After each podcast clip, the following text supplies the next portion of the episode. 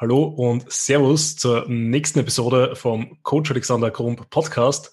Heute habe ich zu Gast den Arne Otte, bei dem ich selber schon ähm, letztes Jahr ziemlich um dieselbe Zeit zu Gast sein durfte. Der Arne ist ein professioneller Personal Trainer und Online Coach, selber auch äh, Content Creator, eben mit dem Podcast The Art of Personal Training und Men's Physikathlet. Aber bevor ich jetzt quasi 15 Minuten über dich spreche, äh, Arne, Vielen Dank, dass du da bist. Wie geht's dir? Wie bist du ins Wettkampf-Bodybuilding gekommen? Und wie hast du jetzt eigentlich dein Business über die zehn Jahre, was ihr mittlerweile schon sind, aufgebaut, dass du jetzt so davon leben kannst? Puh, also erstmal äh, vielen Dank für die Einladung. Äh, Fühle mich sehr geehrt. Freue mich immer, wenn ich mal äh, im Podcast zu Gast sein darf und äh, die, die andere Rolle einnehmen darf. Die Person, die dort äh, entsprechend mal gefragt wird, ist für mich immer ein bisschen ungewohnt, erstmal äh, wieder in dieses Szenario reinzufinden. Ähm, ja, also Vorstellung hast du schon so ein bisschen gemacht. Ähm, Personal Trainer ist eigentlich so das, was mich grundsätzlich ähm, am besten beschreibt. Ähm, das gibt mein Podcast wieder, The Art of Personal Training, hast du ja schon gesagt. Ähm, ist das, was ich die letzten zehn Jahre eigentlich täglich als meine Passion ähm, gefunden habe, was mich glücklich macht, was äh, meine Klienten entsprechend ihren Zielen näher kommen lässt. Und ähm, ja, und wie ich zum, zum ähm, was, was war die zweite Frage? Es waren so viele ähm, Fragen auf einmal. genau, ähm, also einerseits, was so dein Weg war und die zweite Frage war eben, wie du ins Wettkampf Bodybuilding bzw. Men's Physik reingekommen bist und was da so deine Erfahrungen waren damit bis jetzt. Also der, der Weg jetzt zum, zum Personal Training Coaching und dann so ein bisschen der Übergang zum, zum Wettkampfsport. Genau. Ja. Okay, also da muss ich ein bisschen ausholen, also ein bisschen ausholen, zehn Jahre ungefähr. ähm, ich habe, glaube ich, vor zehn Jahren mit dem Kraftsport so passionierter angefangen. Richtig angefangen müsste man wahrscheinlich sagen, sogar schon vor 13 Jahren, vielleicht 14 sogar. Ähm, ich ich schiebe das immer so ein bisschen nach hinten, das zählt nicht so, dass ich schon 14 Jahre trainiere. Ne? Also zehn Jahre wirklich, ähm, ich sage mal sozusagen ambitioniert ähm, und habe zu dem Zeitpunkt noch ähm, als äh, kaufmännischer Mediengestalter gearbeitet. Das heißt, ich habe so Pixel verschoben, am Computer gesessen, in Agenturen gearbeitet und ähm, habe sehr schnell gemerkt, dass das Ganze ähm, für andere zu arbeiten und für andere viel zu arbeiten, ähm, die damit viel, viel Geld verdienen, nicht unbedingt mein Ding ist. Ähm, vor allen Dingen nicht, wenn du wenig Freizeit hast, lange abends arbeitest, so gut wie nie Urlaub hast, wenn Projekte reinkommen. Ähm, das war so das, das Gegenbeispiel zu dem, was ich mir mal gedacht hatte, was so ein normales Erwachsenenleben irgendwie ist. Und da war ich halt schon 24 ähm, und habe dann den, das Krafttraining für mich entdeckt und habe dann relativ schnell den Entschluss gefasst, ähm, Trainer zu werden. Irgendwann äh, Personal Trainer war für mich so völlig in den Sternen. Das war für mich damals völlig unerreichbar. Ähm, habe ich schon des Öfteren erzählt. Ist heute noch so, habe ich das vor Augen, wie ich dachte, Personal Trainer ist so, wie ich heute wahrscheinlich ein Neuro, ähm, keine Ahnung, ähm, wie, wie nennen die sich, äh, Neurochirurgen irgendwie vorstelle. So, das, das ist so super crazy. So, da musst du halt super viel können und es ist unfassbar äh, kompliziert und ähm, was es am Ende des Tages nicht ist, auf jeden Fall Personal Training. Ähm, und habe mich dann auf den Weg gemacht, das Ganze zu, ja, durch, durch Lizenzen zu erlernen. Habe dann schnell mir einen Job gesucht im Fitnessstudio als ganz normaler Gerätetrainer, habe bestimmt tausende von Einweisungen, Trainingspläne geschrieben. Für mich äh, mit einer der wertvollsten Zeiten. Ähm, auch heute noch schaue ich da gerne drauf zurück, die ganzen Erfahrungswerte, die ganzen Menschen, die ich da kennengelernt habe, deren Probleme. Und habe mich dann äh, peu à peu vom Gerätetrainer äh, in dem gleichen Studio, zum Glück konnte man dort auch freiberuflich gleichzeitig arbeiten, ähm, dann komplett zum Personal Trainer entwickelt über die Jahre und habe dann im nächsten Schritt, so vor drei, vier Jahren, ähm, den Online-Bereich dazugenommen, als ich dann gemerkt habe, ähm, hm, die Gen-Pop-Klienten, die du so im, im, Personal Training hast, die sind zwar ambitioniert, ähm, mit der Zeit ziehst du auch immer ambitioniertere Menschen an, aber das sind nicht die Menschen, mit denen du natürlich so trainieren kannst, wie es äh, ja unser eins tut oder die Zuhörer des Podcasts wahrscheinlich tun. Das wollen sie auch nicht unbedingt.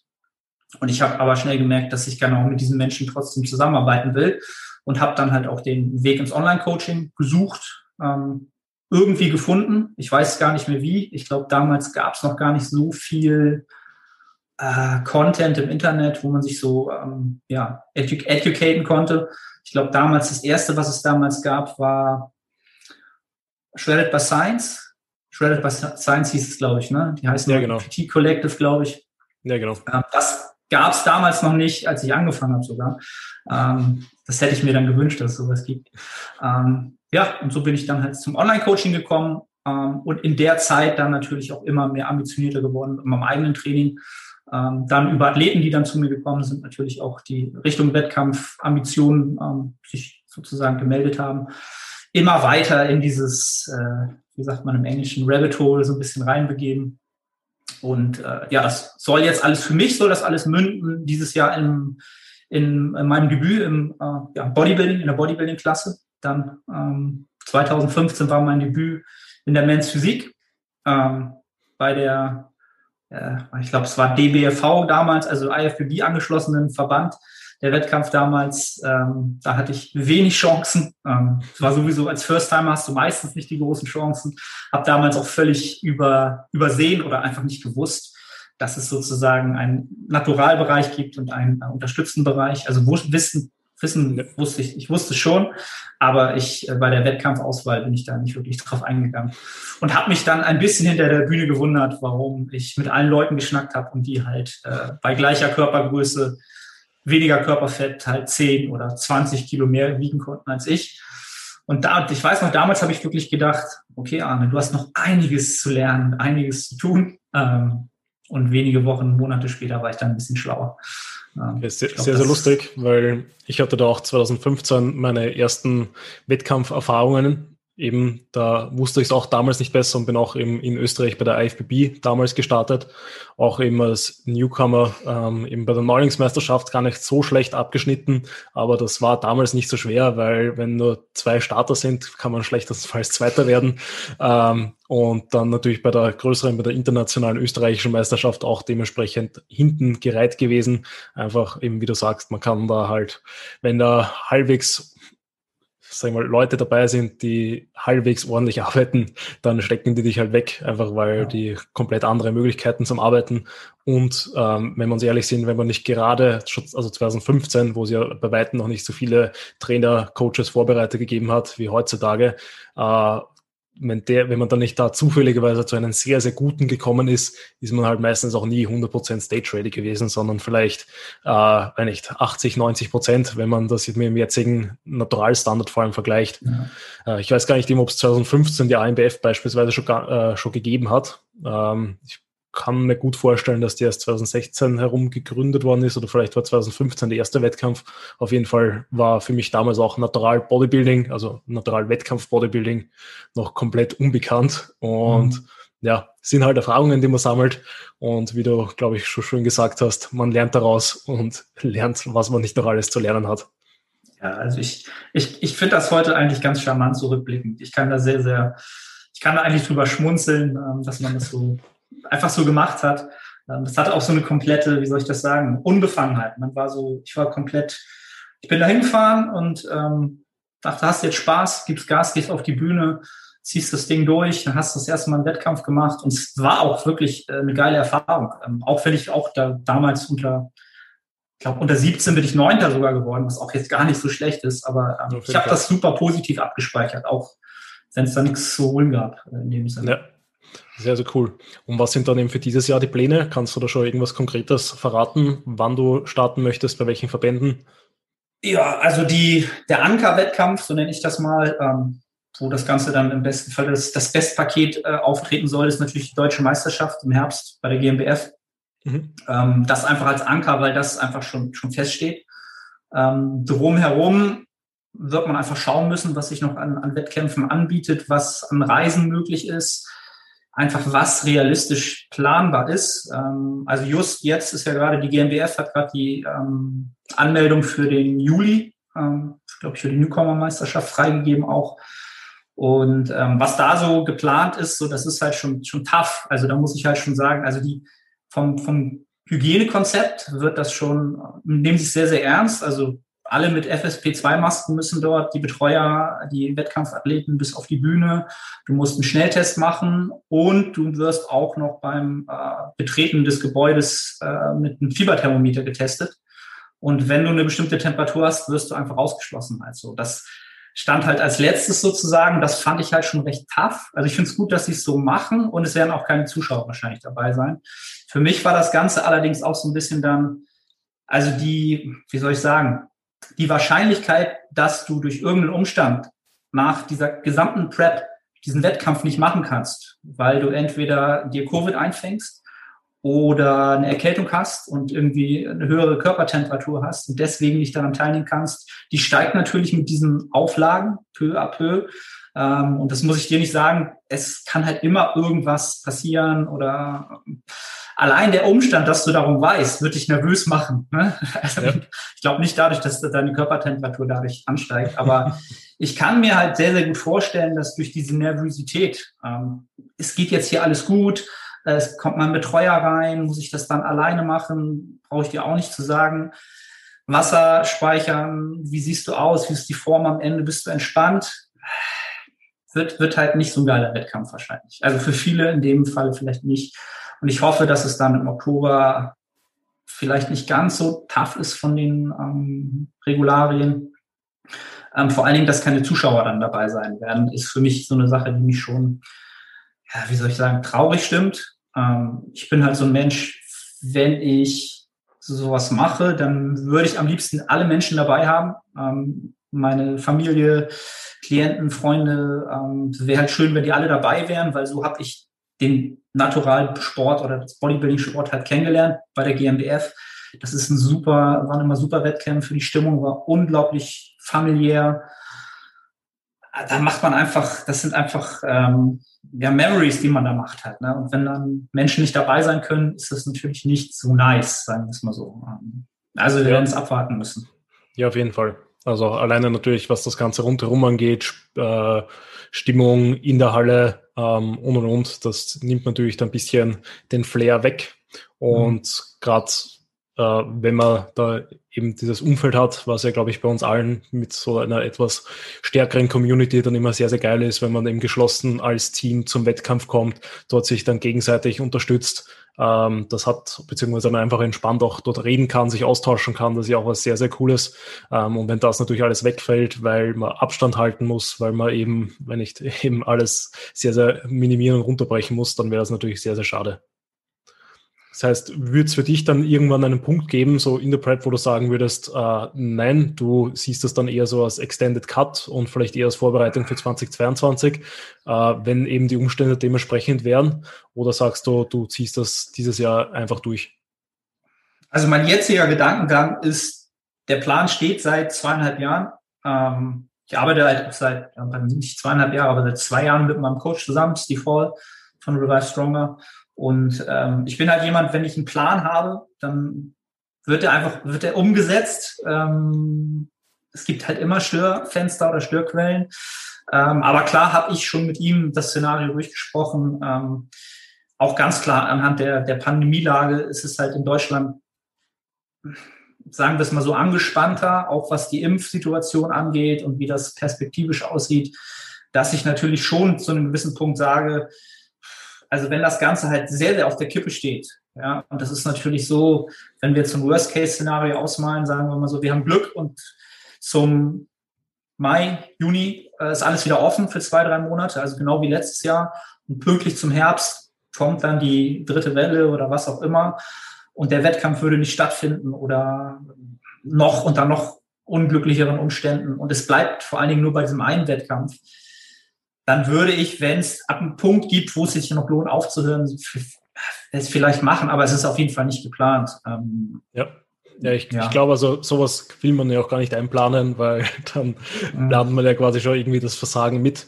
Ähm, ich glaube, es ist eh auch wichtig, was du angesprochen hast, so wird es bei mir auch sein, diesen ähm, Point of No Return dann mehr oder weniger, sprich, wenn man den dann schon unterschreitet, beziehungsweise halt dann überschreitet, ähm, dass man dann das halt einfach durchzieht und man sagen muss, man nimmt halt die Saison mit, egal wie sie ist, weil Wettkämpfe werden irgendwo in Europa zu 100 Prozent sicherlich stattfinden und irgendwie wird man auch dorthin kommen. Ähm, eben, aber es ist natürlich was komplett anderes, als wenn man dann vor der heimischen Bühne steht bei den heimischen Wettkampf, wo man ja eigentlich starten will und sich darauf vorbereiten will. Einmal das und ich habe natürlich den Umstand, dass ich nicht einfach mal so sagen kann, okay, dann fliege ich halt nach Portugal, ich gehe nach Holland, ich gehe nach. Das ist für mich halt ein bisschen schwerer aufgrund der familiären Umstände halt. Ne? Da ist so eine Langzeitplanung halt schon, schon wichtiger. Ja, auf jeden Fall. Ähm, und da finde ich es auch gut, dass du das jetzt angesprochen hast, weil das bringt uns ein bisschen jetzt zu unserem eigentlichen Thema. Und zwar soll es heute um die äh, Lift-Work-Life-Balance gehen, nenne ich sie jetzt einmal. Mhm. Und du hast es jetzt mit der familiären Situation schon angesprochen. Äh, welche Herausforderungen hattest du quasi jetzt dann zu kämpfen in den letzten fünf Monaten? Ähm, ja, also die meisten werden sich schon denken können, ich bin, bin halt Vater geworden einer kleinen Tochter, die jetzt, wie du schon sagst, fünf Monate alt ist mittlerweile. Und ähm, ja, die Zuhörer, die äh, schon Eltern sind, die wissen, was das bedeutet. Das Leben wird sich einmal komplett, stellt sich einmal komplett auf den Kopf, weil deine Bedürfnisse einmal komplett in den Hintergrund geraten und die Bedürfnisse deines Kindes halt allgegenwärtig im Vordergrund stehen.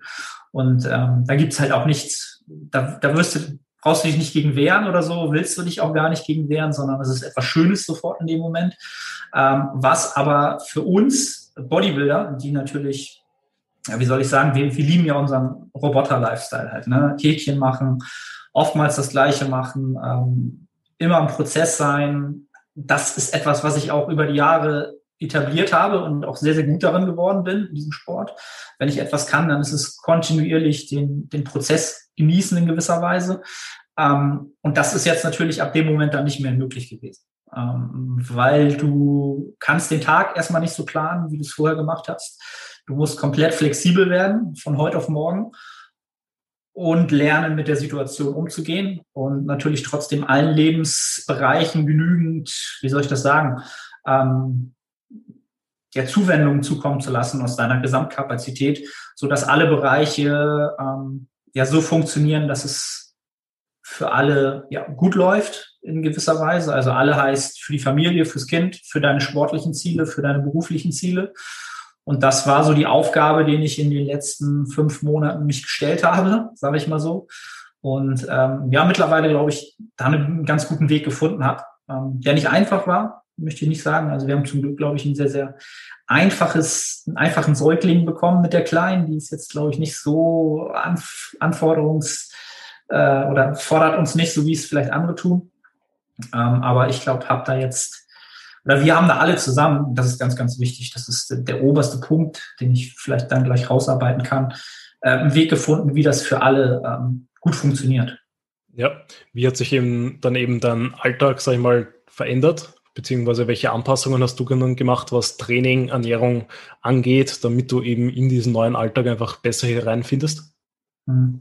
Also was das, was das Training angeht, was Ernährung angeht, was eigentlich grundsätzlich dieses Thema Bodybuilding angeht, da haben wir jetzt natürlich durch die Pandemie noch so einen, so einen, so einen dritten Bereich, der, der da jetzt natürlich noch mit reinkommt. Ähm, also im ersten Monat im November waren die Gyms ja hier noch offen. Und da ähm, habe ich dann halt überlegt, okay, wie, wie, wie komme ich jetzt so langsam in das Ganze rein? Ähm, ich glaube, wir waren noch fünf Tage im Krankenhaus. Das heißt, ich habe das erste Mal seit Ewigkeiten, stimmt, weiß ich nicht, seit sieben, acht Jahren das erste Mal zehn Tage am Stück nicht trainiert oder so. Zehn, ich glaube zehn Tage. Ähm, was, was sich dann auch schon ein bisschen Word anfühlt. Ähm, und habe dann überlegt, okay, wie gestaltest du das Ganze jetzt so, dass es allen Bereichen gerecht wird. Und ich habe einfach erstmal eine Woche ausprobiert, ähm, wie, wie lange kann ich halt von zu Hause weg sein. Ne? Also was ist ein realistischer Zeitraum? Wann schläft die Kleine? Und habe dann halt immer geguckt, okay, sie schläft meistens so zwei Stunden. Dann habe ich halt zwei Stunden Zeit. Mit An-, An und Abfahrt ist das halt für, für unser Eins wahrscheinlich super wenig Zeit. Ne? Du wirst wahrscheinlich auch wissen. Ähm, zwei Stunden ist, wenn es gut ist, die, so die reine Trainingszeit meistens. Ähm, das musste halt alles klappen. Und das hat eigentlich im ersten Monat recht gut geklappt. Ich habe dann aber auch nur viermal die Woche trainiert, statt vorher fünfmal. Ähm, und dann kam halt der Lockdown. Und ich musste hier mein Gym-Equipment hier wieder in meinem Büro auspacken. Was eigentlich auf der einen Seite für das Szenario, wie ich es jetzt habe, eigentlich auch eine, wie soll ich das sagen, eine glückliche Fügung war, weil so konnte ich wieder fünf Tage die Woche trainieren, weil ich halt keinen Anfahrtsweg habe und ähm, konnte halt den Alltag auch ähm, so gestalten und langsam peu à peu anpassen, dass halt fünf Trainingseinheiten auch passen, so dass meine Frau an den anderen beiden Tagen halt auch trainieren kann. Ähm, weil wenn du ein Kind bekommen hast, möchtest du halt auch wieder in, in Form kommen, willst dich auch wieder pflegen. So, und das ist halt ein ganz, ganz wichtiger Punkt, den ich wieder als oben, ganz, ganz oben ansiedeln würde. als Familie halt einen Weg finden, wie alle ähm, ja irgendwann sich immer besser mit der Situation akklimatisieren. Ähm, und das haben wir halt damit geschafft. Ne? Wir haben halt unsere Trainingstage und ähm, ja, dadurch, dass die Anfallswege wegfallen, konnte ich halt auch relativ schnell wieder auch in fünf Tagen so mein, mein Trainingspensum leisten, was ich halt auch äh, vor der Geburt der Kleinen so leisten konnte. Ja, ich glaube, dass das eh sehr gut gesagt, dass wenn man da als Familie zusammenlebt, ähm, man einfach schauen muss, wie man da am besten zusammen damit zurechtkommt. Weil ich, auch wenn Bodybuilding natürlich ein, eine ähm, individuelle Sportart ist, kann es nicht sein, dass man sein ganzes restliches Leben, ähm, sei mal, über den Haufen wirft, um nur dieses eine Ziel zu verfolgen. Ähm, da würde es mich da eh auch dann ein bisschen so interessieren, was da so deine Ansichten sind. Da kommen wir vielleicht eh auch später dazu, äh, wie das dann während deiner Prep-Phase sein könnte, ähm, was sich dann da nochmal ändert. Ähm, aber ja, gibt es da jetzt eben irgendeine fixe Struktur schon, die du verwendest? Und habt, hast du, habt ihr da irgendwelche Tools, die ihr verwendet, um den Tag fix zu planen oder strukturieren? Also Tools nicht, aber es hat sich natürlich, ich sag mal so, nach dem, nach, nach dem ersten Monat, ähm, wenn ein Säugling halt noch ja, komplett, komplett unberechenbar ist, sage ich mal so. Ne? Also dann schlafen die halt äh, nach, nach Durst und nicht nach nach Biorhythmus, ja, so wie wir es halt tun. Ähm, die Kleine hat da relativ schnell sich da umgestellt auf unseren Rhythmus. Ähm, haben wir eigentlich eine Struktur, ja, wie soll ich das sagen, uns organisch erarbeitet. Also wir haben jetzt nicht angefangen und haben uns hingesetzt und gesagt, so, jetzt machen wir dann immer das, dann machen wir das, dann machen wir dies. Also die Woche wirklich strikt geplant. Was wir mal angedacht haben, das haben wir eine Woche gemacht. Ähm, und dann merkst du aber halt schnell, du kannst selbst mit so einem Säugling halt nicht auf Stunden genau planen. Also du willst, keine Ahnung, planst, ähm, Julia will mit ihr jetzt rausgehen, im Kinderwagen eine Stunde spazieren gehen, dann musst du sie vorher füttern, dann fängt sie halt an zu spucken, du musst sie komplett umziehen ähm, und schon hast du eine Dreiviertelstunde verloren und das geht sich natürlich durch den Tag und das geht sich halt nicht aus. Und ich habe auch schnell gesagt, wir müssen das flexibel handhaben, ähm, so dass wir halt bestimmte Sachen über den Tag schaffen wollen als Familie, aber flexibel bleiben. Also wenn wir das eine von vormittags auf abends switchen müssen, dann machen wir das, weil das halt am besser passt.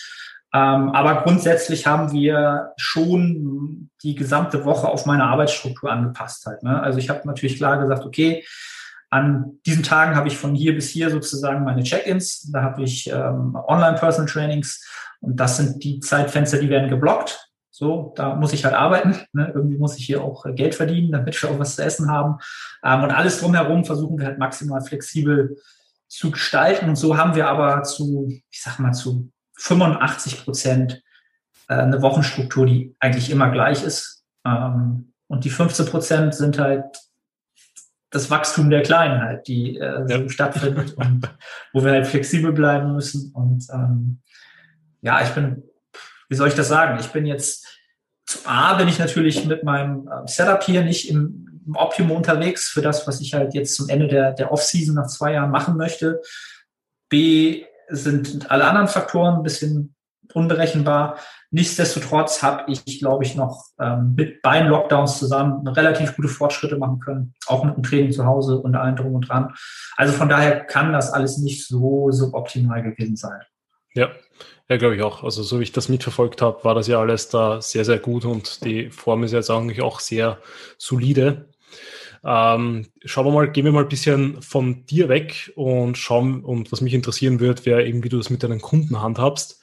Äh, wie ähm, gehst du damit um, wenn eben Kunden so einen sehr, sehr stressigen Alltag haben, jetzt vielleicht auch abseits von der Pandemie, wenn die eben, ähm, sagen wir mal, einen sehr, äh, sehr stressigen Beruf haben und dadurch sagen, weil nicht, ähm, sie können entweder ihr Training nicht machen oder verschieben immer wieder ihre Trainingseinheiten. Wie gehst du damit um ähm, und wie arbeitest du das mit denen durch? Also das, das Thema grundsätzlich ist natürlich bei diesen Personen, glaube ich, also da, da setze ich eigentlich oder versuche da immer anzusetzen vor dem Training ähm, und immer klar zu fragen. Also für mich ist da immer essentiell, dieses, dieses grundsätzliche interne Motiv rauszukriegen. Warum möchte dieserjenige, dieserjenige überhaupt trainieren? Was ist sein, sein internes Motiv? Wo will er irgendwo damit hin? Was will er da für sich mit verwirklichen? Ähm, und wenn wir das mit der Zeit so rauskriegen, dann kannst du natürlich auch sehr schnell rauskriegen, was für ein Bedarf herrscht, um dieses Ziel und dieses Motiv zu bedienen in Zeitraum XY und was ist da realistisch. Ähm, und da geht es für mich halt immer um Erwartungshaltung. Also was, was erwartet der Klient, was kann er erreichen und äh, was muss man relativieren anhand dessen, was er halt ähm, A, sportlich leisten möchte, was er beruflich leisten möchte und was er familiär ähm, erreichen möchte. Also das sind wieder die gleichen drei Punkte. Und am Ende des Tages ist es für mich immer eine Bedarfsanalyse. Ähm, was bedarf es, um dorthin zu kommen? Was kann ich einsetzen?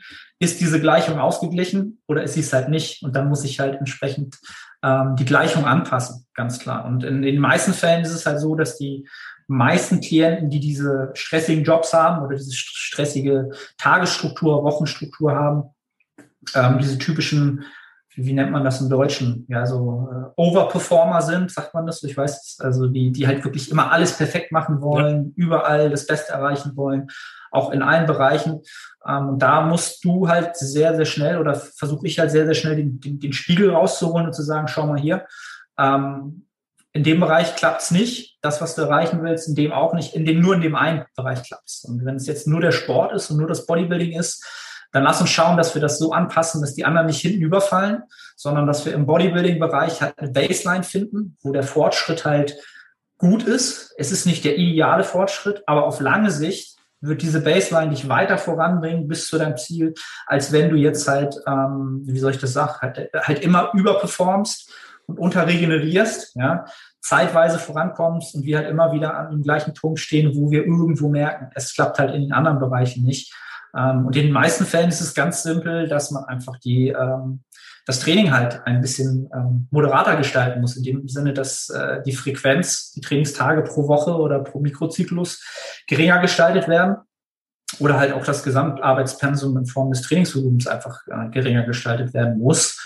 Ähm, und wenn dann dieser, wie soll ich das sagen, dieser Erfahrungswert kommt, dass man halt mit weniger Arbeit auf einmal bessere Ergebnisse schafft, dann hast du ja eh den Buy-in gefunden sofort, den, den spürbaren Buy-in. Und dann, ähm, ja, dann machen die Leute sogar gerne halt. Ne? Aber wir kommen halt alle aus diesem Bereich, wenn du mehr machst, kriegst du mehr raus. Das, das ist halt in uns drin. Das, das müssen wir uns halt immer wieder mal so ein bisschen aus dem Kopf rausschieben. So. Ja, auf jeden Fall. Also es, man muss halt sagen, man hat halt, du hast das eh schon angesprochen, auch nur gewisse Regenerationskapazitäten. Äh, und das gilt für den Gesamtstress und nicht nur den Stress, den man im Training hat, sondern auch den Stress, den man zu Hause hat, den man im Beruf hat, den man ähm, über den Tag so drüber hat äh, und und und, das summiert sich ja noch alles. Und wenn dann einfach die Regeneration, Kapazitäten eben über den Schlaf, über eben, äh, sag ich mal so, ähm, Zeit, wo du abschalten kannst, nicht entsprechend ausgeglichen ist, wirst du dich halt früher oder später einfach in den Boden fahren und dann ähm, anstatt eben over zu performen, einfach underperformen und einfach nicht die Ergebnisse erzielen, die du haben kannst. Und dann gleichzeitig wirst du dir selber auch noch das Leben schwer machen, obwohl es gar nicht nötig ist weil eben, wie du auch so schön gesagt hast, dass man dann, wenn man generell ähm, den Gesamtstress einfach redet, also anpasst, wenn es dann eben auch nur das Training ist, weil man dann eben sich seine 15, 30 Minuten am Tag ähm, spart oder eventuell eben sogar einen kompletten Trainingstag sich sparen kann und dann statt fünf, viermal nur trainiert, ähm, man durch diesen extra Tag sich so viel mehr Stress wegnimmt, dass die Gesamtentwicklung insgesamt besser ist. Würdest du das dann auch eben sagen, wenn so geplante, stressigere Phasen irgendwie anstehen, also beispielsweise bei Schüler oder Studenten, die eine Prüfungsphase haben werden, dass es dann Sinn macht, in dieser einen Woche irgendwie das Training oder die Ernährung speziell anzupassen? Oder wie handhabst du das mit deinen Kunden?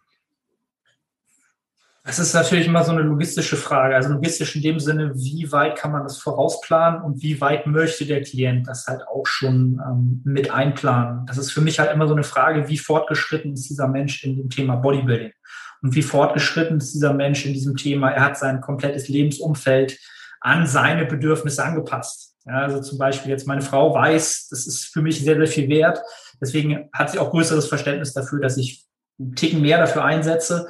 Ähm, und wenn Menschen auch ihr Umfeld da schon ähm, sehr, sehr gut aufgeklärt haben und da auch ein bestimmtes Verständnis für herrscht, dann äh, habe ich schon Klienten, die, äh, mit denen ich es schon so plane, dass wir, wenn wir ungefähr wissen, okay, das wird eine stressige Woche oder eine stressige Phase, dass wir da halt ähm, zum Beispiel einen Deload einplanen oder in der Zeit halt ähm, eine Trainingsphase haben, wo es sowieso Sinn machen würde, das Gesamttrainingsvolumen ein bisschen niedriger zu gestalten, so dass sich halt diese zwei Parameter perfekt ergänzen Ähm, ist jetzt aber nichts, wo ich jetzt maximal Wert drauf lege und mich jetzt hier hinsetze und ähm, dann komplett alles durchplane und dann Mesozyklen da ein, irgendwie eine Woche länger und da eine Woche kürzer, weil das ist aus meiner Sicht dann halt auch wieder ähm, ja, so ein bisschen, bisschen am Ziel vorbei.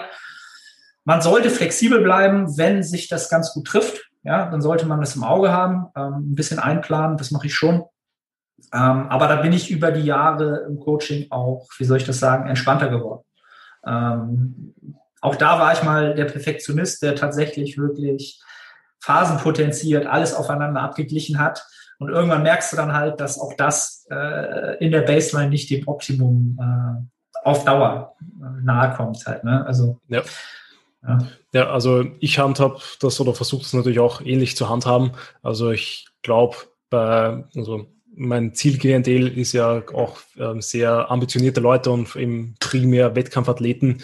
Und da muss ich sagen, da habe ich das Glück, dass die halt eben alles sehr, sehr stark einfach eben auf ihr Ziel anpassen und da dann die Prioritäten dementsprechend da sind. Und das Schöne ist, dann kann ich das auch ein bisschen voraussetzen und sprich halt, wenn da eben so eine stressige Phase einfach da ist, dann muss ich sagen, naja gut, du musst da halt aussuchen, wo du jetzt irgendwie Zeit gut machst.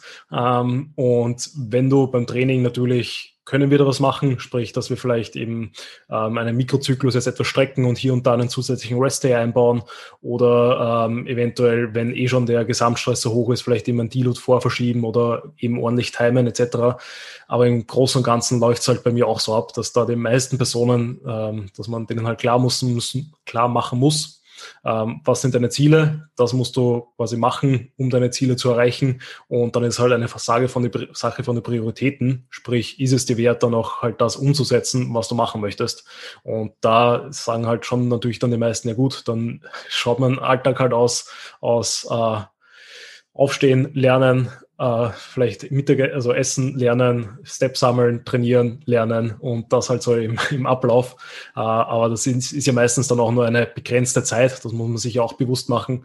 Und da muss man halt, glaube ich, dann wirklich differenzieren, eben wie lange diese Zeiträume sind, wo man sich dann diesen ähm, sehr, sehr extremen Rhythmus, sag ich mal, hingibt, beziehungsweise diesen stressigen Rhythmus, weil da habe ich jetzt eben auch schon mit ein, zwei Kunden die Erfahrung gemacht, dass ich die dann bewusst bremsen muss, weil man merkt, die tun sich damit selber halt dann einfach nichts Gutes und fahren sich damit langfristig in den Boden. Weil wenn es eben ähm, so Leute gibt, die arbeiten, dann neben dem Studium noch arbeiten, dann noch trainieren, dann noch eben so dieses Sozialleben haben wollen, äh, da gehen halt einfach einen die Stunden pro Tag einfach aus, beziehungsweise über die Woche. Und da muss man halt einfach schauen, wo man dann Abstriche macht, beziehungsweise ähm, denen dann bewusst macht, dass das vielleicht das Leben nicht nur aus Arbeiten besteht, was eben phasenweise, glaube ich, auch sehr, sehr okay ist, aber ähm, halt nicht das ganze Leben sein sollte, vor allem wenn man Bodybuilding-Ambitionen hat. Ähm, ja, weil du hast vorher auch angesprochen, dass das jetzt eigentlich so deine längste Trainingspause war durch eben Kind ähm, wegen dem Spitalaufenthalt. Mhm. Wie hast du das dann im, im Urlaub gehandhabt? Wie ähm, gehst du da um mit einerseits Arbeit und andererseits dem Training? Mhm. Also Urlaub ist für mich, äh, wie soll ich das sagen, oder Urlaub und Reisen ist etwas, was ich, was meine Frau und ich halt immer sehr, sehr äh, für uns eine hohe Priorität hatte in der Vergangenheit. Ne? Mal sehen, was die Pandemie uns da so hergibt. ähm, deswegen habe ich mich oder habe ich mich mit dem Thema natürlich, wie soll ich das sagen, schon stark immer auseinandergesetzt. Also was das Thema Training angeht, äh, ist, ist Urlaub für mich eigentlich immer Spaß haben ähm, in dem Sinne Spaß haben, dass ich es einfach liebe, in Gyms zu fahren, in andere Länder zu fahren, mit Gyms anzuschauen, ähm, Geräte anzuschauen, Geräte auszuprobieren, einfach an diesen Geräten zu trainieren ähm, und einfach nicht zu strikt den Plan zu verfolgen, also in, in seiner Grundstruktur schon. Ähm, und da habe ich halt das Glück, dass meine Frau, ähm, wenn wir halt im Urlaub sind, auch eigentlich immer Spaß daran hat, dass wenn wir irgendwie morgens aufstehen und einmal ins Schwimmen gehen, trainieren, ohne Zeitstress. Ähm, so haben wir es in der Vergangenheit immer gemacht. Der beste Start in den Tag ist so, ähm, weil Arne ist happy, ja, er hat im Gym irgendwie, hat sich da ausgetobt, hat irgendwelche Maschinen gefunden, lustige, und äh, meine Frau hat das immer gerne mitgemacht. Ähm, und das war eigentlich immer so die, die Struktur. Das heißt, ich trainiere im Urlaub ähm, sicherlich nicht vom, vom Gesamtpensum deutlich weniger. Ähm, ich denke mal so weiß ich nicht. Wahrscheinlich habe ich trotzdem immer vier oder fünf Tage trainiert, ähm, einfach weil es dieses Ding ist, die Gym-Zeit kennenzulernen. Das macht halt, wie gesagt, immer Spaß. Ähm, und ähm, habe dann einfach geguckt, was muss ich halt am Pensum haben und habe das dann halt an den Geräten gemacht, die dann halt so ungefähr passten. Das war eigentlich immer etwas, was ich äh, immer gemacht habe. Und was das Thema Arbeit angeht, da habe ich äh, zu Anfang, also wenn du dich selbstständig machst, dann musst du halt sehr, sehr viel arbeiten. Halt, ne? das in Deutschland gibt es ja den typischen Satz selbst und ständig. Das stimmt halt auch. Und ähm, du hast ja auch eine gewisse Verantwortung für deine Klienten und auch für das Fortkommen deiner Klienten. Ähm, und habe das zu den Anfangszeitpunkten, also Personal Training an sich kann ich ja nicht machen, da bin ich nicht da. Das war am Anfang immer recht einfach, da hatte ich gar keinen Stress, aber als ich mit dem Online-Coaching begonnen habe, hast du natürlich gemerkt, okay, du hast jetzt von Montag bis Freitag irgendwie deine Check-ins von bestimmten Klienten, die natürlich von dir erwarten, dass sie von dir ein Feedback bekommen. Und habe das äh, dann natürlich trotzdem auch im Urlaub immer gemacht, ja, was äh, auch für mich ein ganz normaler ähm, Servicegedanke ist, was ich völlig, äh, was für mich völlig klar war. Ne, sie bezahlen jeden Monat eine Summe dafür für meine Dienstleistung, dann wollen sie dafür auch was haben. Ähm, hab dann durch die Zusammenarbeit mit Steve ähm, kam was so zu mir, ähm, dass er auch äh, immer mal so ein, zwei Wochen im Jahr gemacht hat, wo er gesagt hat, ey, nächste Woche machen wir kein Check-in. Ähm, ich plane das Training für dich vor. Wenn was ist, melde dich trotzdem. Wenn nichts ist, bin ich halt im Urlaub. Ne? Kannst dich halt melden, aber wir machen halt nicht das normale Feedback, so wie wir es äh, sonst zum Beispiel machen.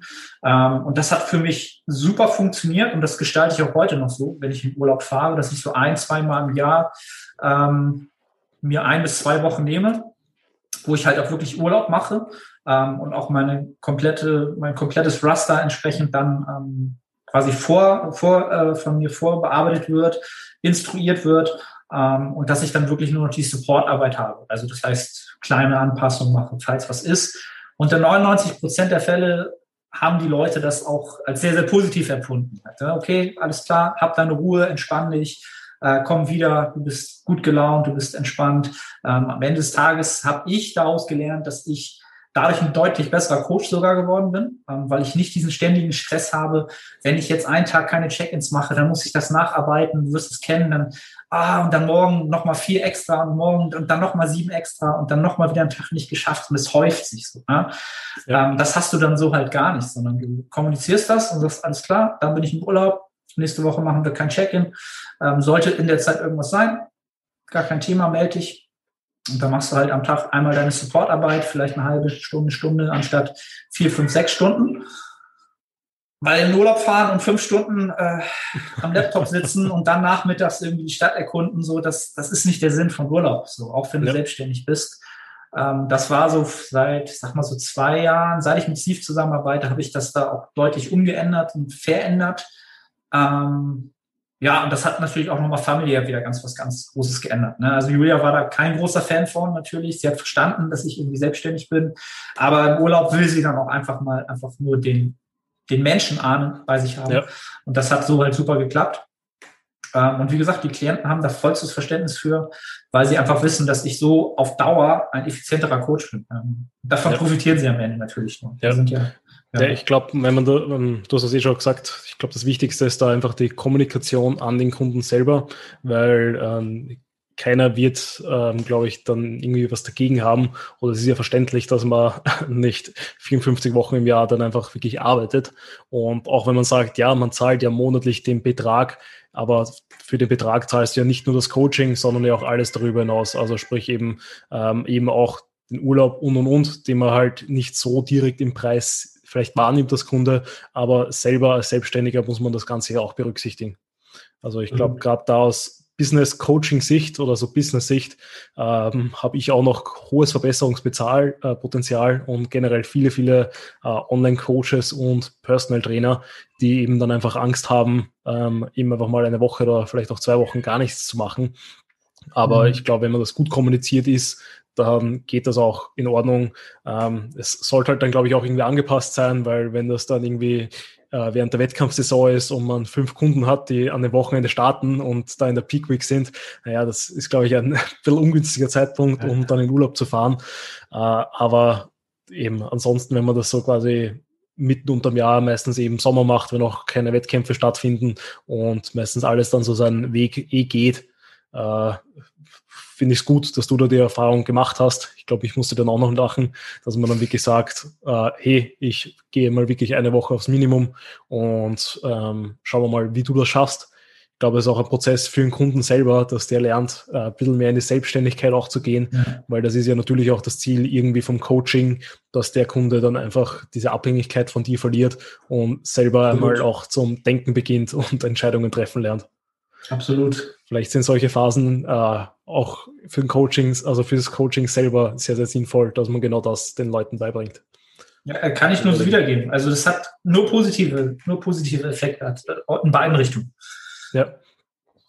Ähm, ja, dann, weil wir das jetzt so angesprochen haben, ähm, die Lifting-Karriere oder sagen wir gerade so als Natural-Bodybuilder, die Zeitspanne, die man diesen Sport macht, sind ja eigentlich endlos lange. Also ich glaube, man piekt ja auch als Natural-Bodybuilder als Mann so um, ich sage mal, 35 bis 45 herum weil dann man meistens eben erst wirklich die vielen produktiven Trainingsjahre hat, die man irgendwie braucht, um auch wirklich die entsprechende Muskelreife zu haben, um die entsprechende Erfahrung zu entwickeln, wie du welche Übung ausführen musst.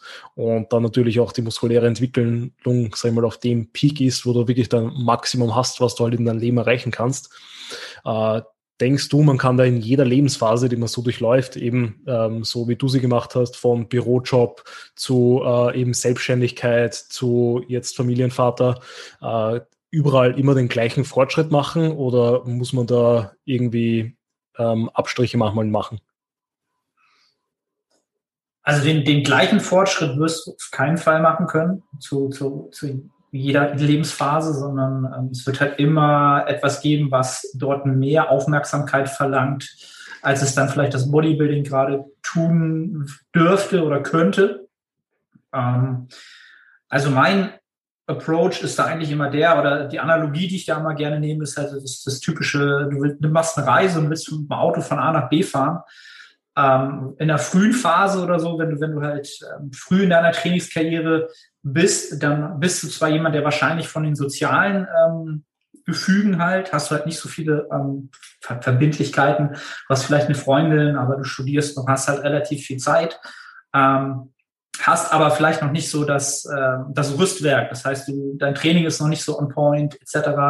Ähm, das heißt, du beginnst deine Reise und bist halt vielleicht, fährst halt los und bist noch so ein bisschen auf der, ich sag mal so, so auf der Nebenstraße, maximal auf der Landstraße, ähm, und dann, wenn du dann versuchst, schon irgendwie 140 zu fahren, so wie du es halt auf der Autobahn tun würdest, dann geht halt viel daneben, sag ich mal so. Ne? Das ist nicht ideal, sondern dann ähm, ja, muss man halt gucken, was passiert. Aber wenn du dich dann irgendwann an einen Punkt begibst, wo du dann vielleicht auf die Autobahn könntest, das heißt, du kannst Vollgas geben, ja, ähm, du weißt im Training, was du tust, du weißt von der Ernährung sehr, sehr gut, was du tust, du bist halt nah an dem, ich sag mal so, an, an dem Effizienten, von dem wir wissen, dass es funktioniert. Ähm, und das gepaart damit, dass du halt auch nicht so viele Verpflichtungen hast vom, vom Job und sozial, dann kannst du auf der Autobahn auf der linken Spur Gas geben. Ja, und in dem Moment sollst du das auch tun. Ja, und diese Phase wird jeder Bodybuilder haben. Ähm, wahrscheinlich, wenn er noch relativ jung ist. Und diese Zeit würde ich halt auch maximal ausnutzen. Ne? Also du bist körperlich in deiner besten Konstitution, auch was Testosteron angeht, etc. Ähm, wenn du dann auf der Autobahn Vollgas gibst, ja, und dich an die Geschwindigkeitsbegrenzung hältst, sage ich mal so, zu bestimmten Zeitpunkten, ähm, was das angeht, ne, also ich sage mal so, wie schwer muss ich trainieren, was kommt auf den Muskel an, etc., dann wirst du halt sehr, sehr weit kommen schon auf der Reise. Und dann kommt meistens so der Punkt, wo du halt mal von der Autobahn runter musst. Du musst halt mal tanken, du musst wieder auf die Landstraße fahren, äh, du musst dann vielleicht auch mal eine Übernachtung machen, eine Pause machen dann muss man halt auch wieder das Tempo runternehmen. Also wie viel investiere ich halt im Bodybuilding?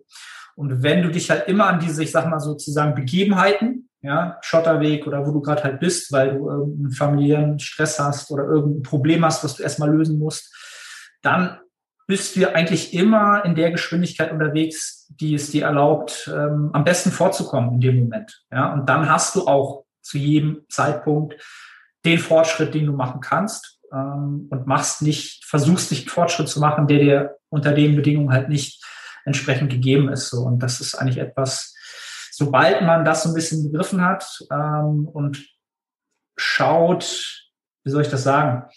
Ähm, also ich finde halt immer Bodybuilding, wenn du Bodybuilding so machen willst, dass es dir Spaß macht und dass du den besten Fortschritt machst, dann solltest du immer außerhalb des Gyms Probleme erstmal lösen, Konflikte lösen, irgendwas, was das sozusagen so ein bisschen dezimieren könnte oder deine Konzentration und die Präzision abschwächen könnte. Wenn du dich immer darum kümmerst, diese Probleme zu bearbeiten, wirst du im Gym halt auch immer einen guten Fokus haben, eine gute Konzentration haben. Und auch dann wirst du eigentlich ja, nah am effizientesten Fortschritt sein, den du machen kannst. Ja, äh, sehr, sehr coole Analogie und stimme ich dir voll und ganz zu. Ich glaube, man muss halt, man kann immer nur das Optimum aus den Gegebenheiten ähm, herausholen, ähm, je nachdem, wie es halt die Umstände derzeit zulassen. Und oft muss man halt eben sagen, auch so wie es du am Anfang gesagt hast, ähm, geht man ja bewusst dann quasi, verschiebt man die Priorität und die Wichtigkeit, weil andere Sachen zu dem Zeitpunkt dann einfach im Vordergrund rücken. Und das heißt ja nicht, dass man dann irgendwie ein schlechterer Bodybuilder oder Mensch ist, sondern es bedeutet einfach nur, dass man ein Mensch ist, der sich auch auf verschiedene Sachen halt fokussieren kann und darf. Ähm, ja, was für Tipps würdest du so generell Personen geben, um eben etwas mehr Struktur in ihr Leben zu bringen, beziehungsweise generell, um ihr, ihren Stress besser zu managen?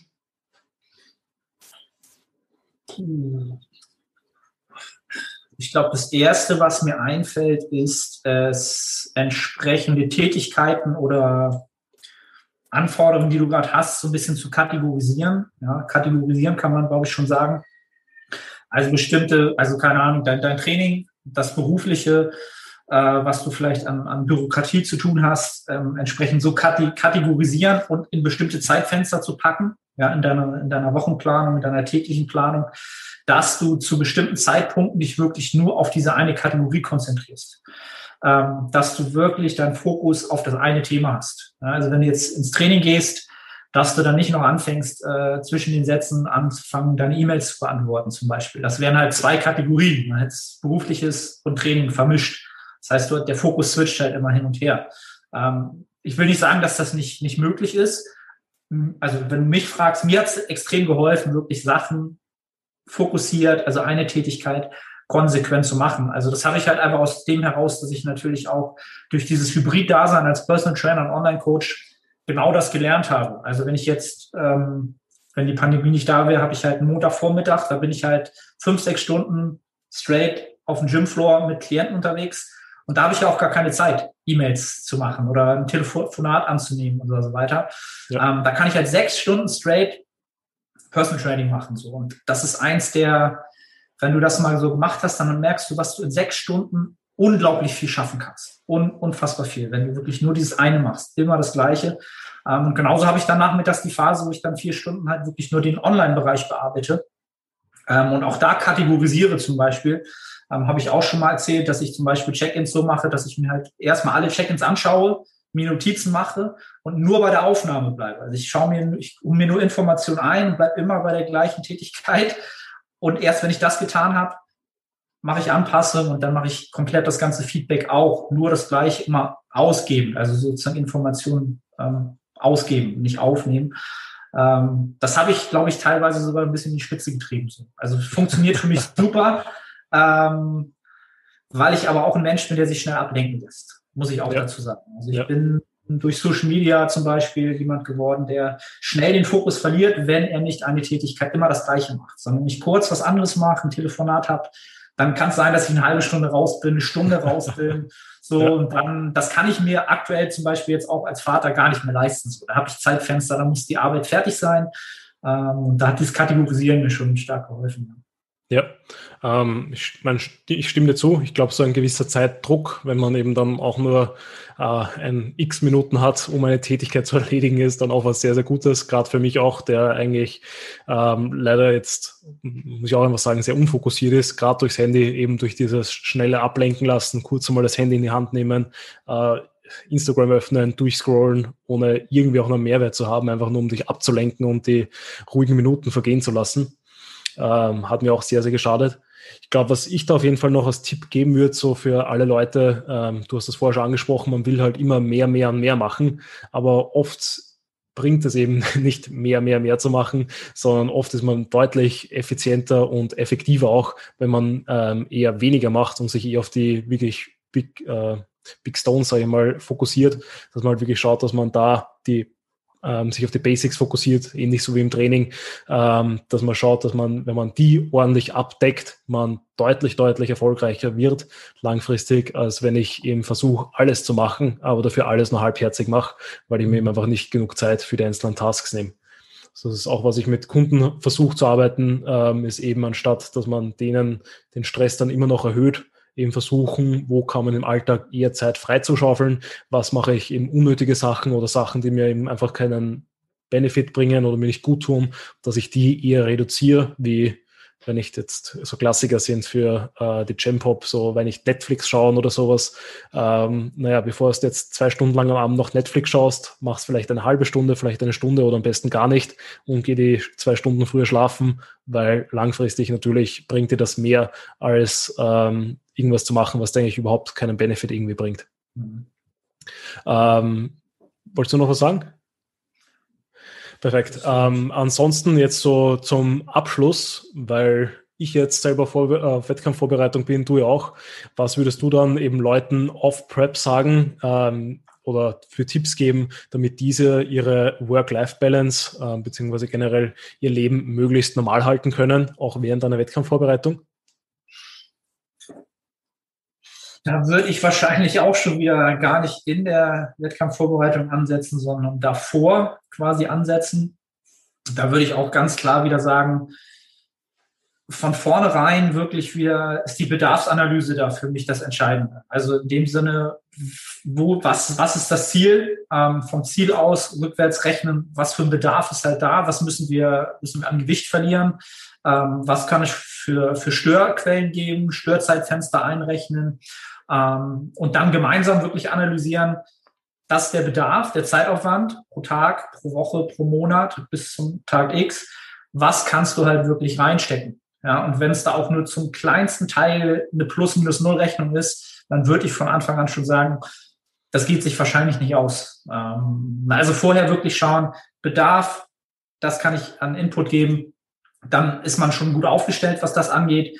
Und sonst äh, grundsätzlich ist eine Prep einfach etwas, ja, wie soll ich das sagen? Du kannst natürlich niemanden in dem Sinne darauf vorbereiten, wenn er es noch nie gemacht hat. Du kannst ihm natürlich erklären, es wird Zeiten geben, wo du dran zweifelst, wo du Hunger hast, wo du alles über den Haufen werfen willst. Ähm, wenn du das alles nicht erfahren hast am eigenen Leib, dann kannst du das halt nicht nachvollziehen. Ähm, es, es ist halt schwer, da jemanden von vornherein irgendwie da das Richtige mit auf den Weg zu geben. Ich würde sagen, wenn du von Anfang an wieder alle deine Faktoren, die du im Leben sozusagen um dich herum hast, von vornherein in diesen Prozess mit integrierst. Das heißt, deine Familie, Freunde, Frau, Freunde etc., wenn du die von Anfang an auf diese Reise mitnimmst und denen vorher schon sagen kannst, es wird Zeitpunkte geben, wo ich keine Zeit für euch habe, wo ich vielleicht auch nicht antworte oder langsamer antworte, schlechte Laune haben werde, dann liegt das daran, dass ich dieses Ziel habe und das von mir halt abfordert, dass ich entsprechend so einen Körperfettanteil habe, der wiederum dazu führt, dass ich mich so verhalte, ähm, habe ein bisschen Nachsicht vorab. Aber auch selbst das kann man oder sollte man vorher kommunizieren. Ähm, ja, beim ersten Mal wird auch das Umfeld das noch nicht kennen und sagen, ja, ja, alles klar, verstehe ich, finde ich voll geil, dass du das machst. Und wenn es dann aber das erste Mal losgeht, dass man dann ne, dass sich doch nicht meldet oder es eine Woche dauert, dann sind sie vielleicht doch ein bisschen ähm, angegrämt. Ja. Ähm, also Kommunikation würde ich sagen, ist das aller, allererste, wo es, wo es das erste, wo du so gewinnen kannst. Ja, ja, auf jeden Fall. Also ich glaube auch, also einerseits ist es einfach eine Ausnahmesituation, das muss man sich auch einfach bewusst machen und sein Umfeld eben dementsprechend kommunizieren. Und der Rest wird sich wahrscheinlich so ein bisschen im Laufe der Prepper geben. Dann natürlich schauen, dass man auch einfach die Arbeit, also die Punkte, die wir vorher angesprochen haben, auch einfach umsetzt, sprich sich zu dem Zeitpunkt auf das fokussieren, was man einfach durchziehen möchte. Und ähm, ansonsten glaube ich, bin ich da auch ganz deiner Meinung, dass wenn man da überhaupt noch keine Erfahrungen hat äh, und eventuell auch keinen Coach hat an seiner Seite, der, der die Erfahrung mit dir teilen kann, dass er dir da Tipps gibt, wie du am besten durch die jeweilige Phase durchkommst, ähm, sind das dann halt einfach Learnings, die man vielleicht machen muss. Ja, also ich glaube, genau, was du sagst, jemand an der Seite zu haben, in seiner Ecke zu haben, ist, glaube ich, auch das, das, das Wichtigste, was du haben kannst. Ähm, Habe ich zum Beispiel 2015 auch nicht gehabt. Ähm, dadurch ist auch viel da schiefgegangen, ganz klar, ne, weil du dich einfach nicht mehr realistisch einschätzen kannst. Und ähm, mein Coach war damals Lane Norton in Form eines PDFs. bester Mann. ja, bester Mann. Aber damals hat es den, ähm, den Contest Prep Guide, den er ja irgendwann noch als Buch rausgebracht hat, wahrscheinlich nur auf bodybuilding.com geben. Ich glaube, kann sogar sein, ja. Es kann sogar sein, dass ich das von bodybuilding.com habe irgendwie ich bin da irgendwie drauf gekommen. Es war gar nicht schlecht. Also das muss, muss ich auch im Nachgang noch sagen, es war gar nicht schlecht. Ähm, das Einzige, woran ich mich halt erinnern kann, ist, dass du halt am Wettkampftag unbedingt mit Süßkartoffeln laden solltest. Und ich hatte absolut keinen Bock auf Süßkartoffeln. Und ich weiß, dass ich morgens vor dem Wettkampf auf dem Parkplatz vor dem Hotel saß und mir diese Tupperdose Süßkartoffeln reingewirkt habe. Und ähm, auf dem Wettkampf hinter der Bühne dann die Leute gesehen haben, die sich irgendwie sieben Snickers da reingedrückt haben und ähm, diese riesen Töpfe My Protein Peanut Butter sich so mit einem Löffel gegeben haben. So. Und ich dachte so, was ist denn hier los? Ähm, hätte ich mal auch machen sollen in dem Moment, weil ich war flach wie ein Pfannkuchen, echt wirklich. Da, da das typische Ding halt so. Ja, ja. ja. Äh, na passt, Arne. Wir sind da jetzt eh schon gute 56 Minuten in bei meiner mhm. Aufnahmesoftware. Ähm, falls jetzt eben die Leute sagen, sie wollen mit dir in Kontakt geben, weil sie entweder irgendwelche Fragen haben oder sagen wollen, sie wollen dich eben als Coach an deiner Seite haben, äh, wie können sie da am besten mit dir Kontakt aufnehmen? Wo finden sie dich?